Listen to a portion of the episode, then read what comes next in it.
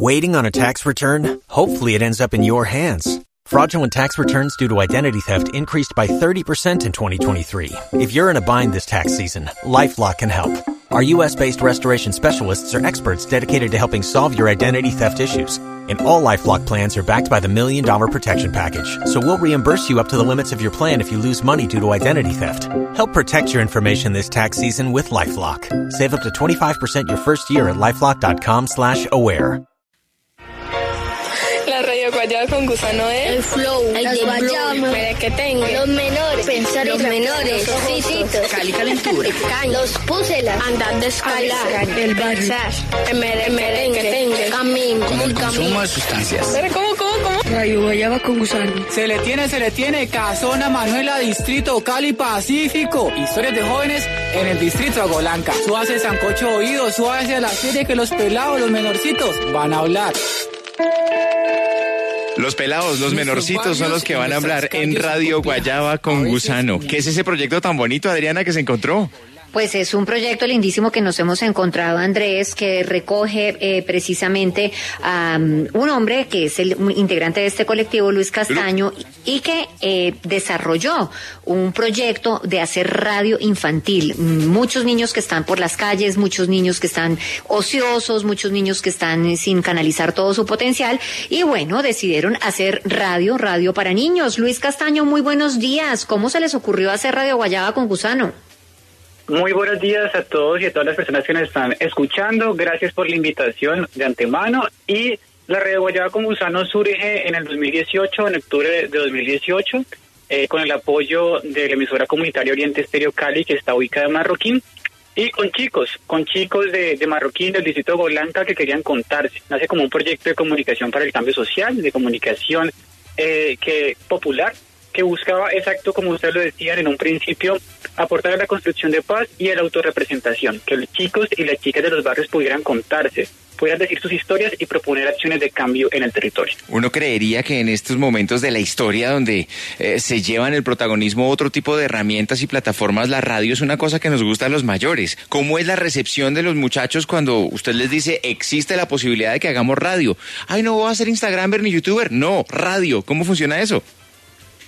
Pues los chicos y las chicas les fascina, a ellos les encanta, eh, ellos eh, realmente como que no pensaban que tuvieran la posibilidad de hacer radio, ¿no? Entonces ahí está Dylan, que es uno de los líderes del colectivo Las Guayabitas, Alejo, Jennifer, que son del colectivo Los Púcelas, que arrancaron desde los seis años, desde los cuatro años, desde los diez años, y no pensaban que sus voces pudieran ser escuchadas, porque no tenían como la posibilidad y no era en su panorama. Les encanta, realmente pensamos que las radios de adultos, pero no, las radios de niños y las radios de jóvenes, y ellos se toman los micrófonos y los nuevos formatos de la radio, eh, en internet, en podcast y también de la parte audiovisual, y les encanta contar historias, les encanta conectar con las personas y sentir que son escuchados y que pueden aportar muchas cosas en sus territorios. Luis, bueno, ya nos contó usted del apoyo que reciben de esta emisora comunitaria Oriente Estéreo, pero en términos de producción, de grabación, de esas otras herramientas, de, de la factura o de la puesta en escena, ¿quién les ayuda? ¿Cómo enriquecen ustedes ese oficio? Y bueno, ¿y cómo es la dinámica con los niños? Eh, pues la Reguayaba con Gusano tiene tres colectivos. El primer colectivo es de los grandes, son las, re- las, las guayabas maduras, que está Angélica Paola Rodas, está José Daniel Barón, que son comunicadores sociales, que también son radialistas, expertos en sonido y en arte sonoro, y que se encargan también de, de compartir sus conocimientos, ¿no?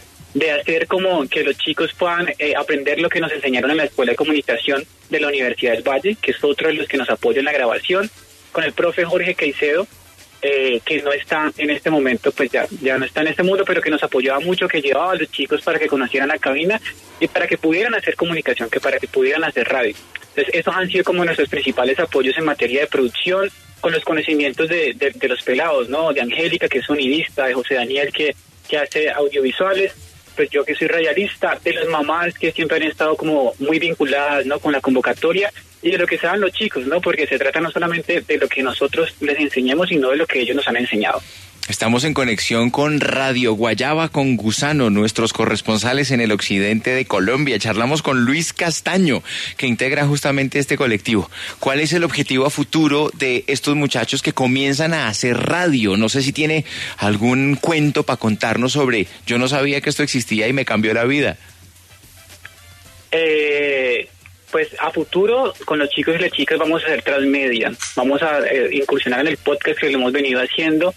Y lo que nos ha transformado la vida ha sido el estar con ellos, ¿no? El estar con ellos y con ellas y continuar, caminar juntos, acompañarnos en la vida y poder contarnos y contarles a los otros de que es posible.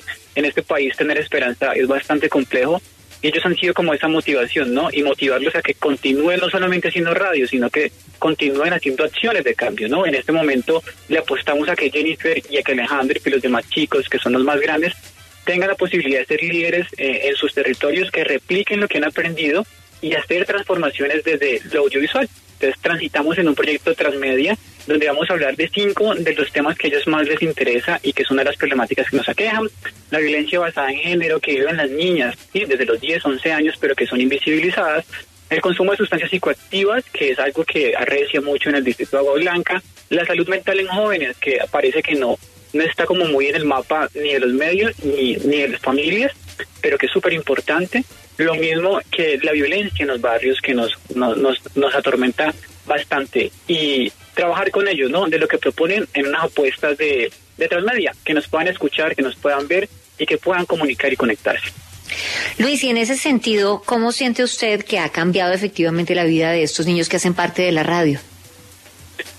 Pues eh, yo siento y pienso que los pelados tienen como unas capacidades eh, que han incrementado. Ya tenían ellos, sí, ellos venían como con esa capacidad de querer hacer cosas. Lo que hicimos fue amplificar y brindarles la oportunidad de que pudieran proponer y empezar a hacer cambios. Entonces podemos ver a una Jennifer que en este momento está empoderada, hablando de los derechos sexuales y reproductivos, de los derechos eh, que tienen las niñas y las mujeres. Ver a una Jennifer que está con la iniciativa de trabajar y enseñarle a leer a los niños más pequeños. Un Alejandro que tiene la capacidad de liderar a 16 niños, ¿no? Y estoy hablando de chicos de 16 y de 15 años. A un Pipe que se siente en la capacidad, pues Pipe de 18 años que me está escuchando, eh, de, liderar a otros chicos, ¿no? Y de proponerles acciones. Un Dylan que es TikToker, ¿no? No hay que desechar tampoco como las redes sociales que es TikToker y que tiene 13 añitos, ¿no? 12 añitos y que motiva a los más pequeñitos también como a hacer radio, a contar historias y que quieren hacer audiovisual. Entonces yo creo que eh, ellos nos han cambiado más de lo que nosotros los hemos cambiado a ellos y que simplemente lo que hemos hecho es darle la oportunidad para que puedan amplificar lo que ya tenían. Todo ese potencial y esa capacidad para expresarse y para ser creativos. Entonces como que lo que señalo es como lo, lo que están haciendo ellos y lo que podían siempre hacer. Radio Guayaba con Gusano, los aliados del occidente de Colombia que nos acompañan esta mañana. El nombre. Adrián, ¿hablamos del nombre o dejamos para otro día? No, pues es que usted, por favor, además. Guayaba con Gusano, ¿por qué? ¿Qué nombre tan bello? La Radio Guayaba con Gusano surgió porque, pues, los pelados, ¿no? Eh, yo los conozco desde que tienen 10, 12, 5, 8 años. Y pues estamos por ahí, en el barrio marroquín, había un caño y en un caño pues muy poético surgía un árbol de guayaba. Entonces está Pipe, Pipola, Pipe Saavedra, y estaba pues Miguel Ioquito, estaba el otro Pipe, ¿no? Eh, nuestro Pipola. Y ellos nos conocimos ahí. Yo los invité, les dije, no, pues es que ustedes mantienen acá porque no vamos y hacemos radio, que es como la posibilidad de que ustedes se cuenten. Y ellos me dijeron, hágale. Eh, fueron, llegaron, y les dije, bueno, tenemos que tener nuestra propia identidad porque es como ustedes los van a llamar. Ellos dijeron que querían honrar el momento en el que nos habían conocido comiendo guayaba con gusano y que querían llamarse así, radio guayaba con gusano, porque la, el gusano es lo que le da el sabor a la guayaba que es como algo. Y además es una de las preguntas, Adriana, que uno siempre se hace. ¿Primero fue el huevo o la gallina? ¿Cómo carajo se metió el gusano en la guayaba? ¿Nace ahí? ¿Y qué es más, qué es más impresionante? ¿Morder la guayaba y que le salga el gusano o que le salga medio gusano? Tengo una inquietud para usted, Andrés, que sé que la guayaba es su fruta favorita. ¿Le gusta con gusano o sin gusano? Con gusano, siempre con gusano porque ahí está la proteína. Ahí está la proteína sin duda. Ahí está la proteína. Óigame, Luis, y gran grandes sueños de producción con estos jóvenes. Sí, eh, grandes sueños de producción, de generar posibilidades de cambio con ellos, que sean los líderes y las lideresas que puedan replicar y que tengan un proyecto de vida desde la comunicación, sobre todo de la comunicación para, para el cambio social y que tengan la posibilidad de hacer cosas, de contarse. Si en algún momento quieren hacer la carrera de periodismo, ¿por qué no? Eh, entonces sí, como no solamente en cuanto a producir, porque ellos producen desde que tienen 6, 7, 8, 9, 10 añitos, en cuanto a conectar y en las posibilidades de, hacer cosas, ¿no? De conversar, porque la radio para nosotros no es el micrófono. La radio para nosotros no es el podcast, la radio es tenerlos reunidos y poder contar, y podernos reunirnos y hablar. Son radios y son redes de personas. Y si lo podemos lograr, si hicimos eso ya, para mí es lo máximo. Luis Castaño de Guayaba con Gusano, gracias, abrazo. Gracias, decirles antes de, cerrar, agradecerles y que nos sigan en nuestras redes sociales, en Facebook y en Instagram, Radio Guayaba con Gusano. Ahí encontrarán nuestro audioblog y nuestro primer podcast que hemos lanzado, Radio Guayaba con Gusano en Instagram y en Facebook. Decirles que, que, que nos sigan y que nos compartan, que queremos seguir contando historias con los pelados y las peladas.